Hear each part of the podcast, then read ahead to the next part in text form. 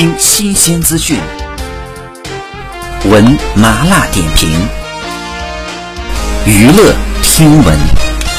关注娱乐资讯，这里是春娱乐。伟大的父爱和母爱永远都是影视剧作品歌颂的对象。影视剧作品塑造了无数感人的父母形象，但是有的奇葩父母却反其道而行之，在坑孩子的路上越走越远。现在呢，就来盘点一下影视剧当中那些奇葩的爸妈。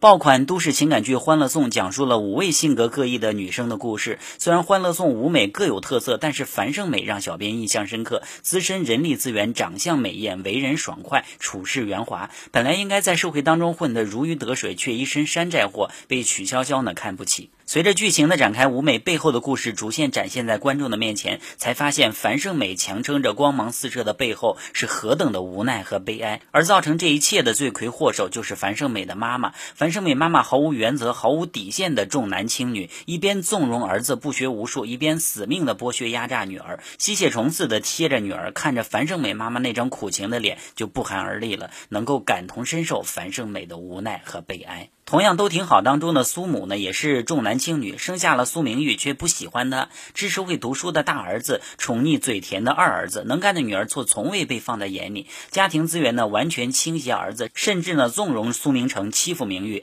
在女儿考上名校的情况下呢，逼女儿去就读技校，最终造成了苏明玉和家庭决裂。而原生家庭的伤害呢，也困扰了苏明玉十几年。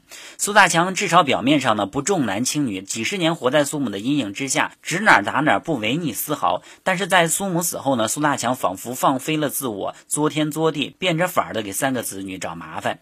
在苏明成家里口是心非、挑拨离间，仿佛受了很大的委屈。对着苏明哲，苏大强更是变本加厉。他摸透了苏明哲的性格，能够吃定苏明哲，所以更加的无所畏惧，逼着苏明哲在能力范围之外给他买房。只有在明玉面前，苏大强才会装着委屈求照顾，但是他仍旧做了一堆事情让明玉收尾。不过上述三位父亲或者母亲已经够奇葩了，但是呢，跟安家当中的房思锦的妈妈比起来还不算什么。房思锦呢，刚出生的时候就因为是女孩而不受待见，被人当做出气筒，经常性的受欺负。潘桂宇呢，不闻不问。生下儿女就没怎么管过的潘桂宇，在儿子房家栋要买房子的时候，终于想起了自己还有一个女儿，直接命令女儿拿出一百万给儿子买房子，完全没想过房似锦是否有能力去承受。付完首付还有房贷，潘桂宇呢还是打着女儿的主意，要求房似锦帮助房家栋去还房贷，不同意呢就联合外人拍了一段莫须有的视频发到网上向女儿施压，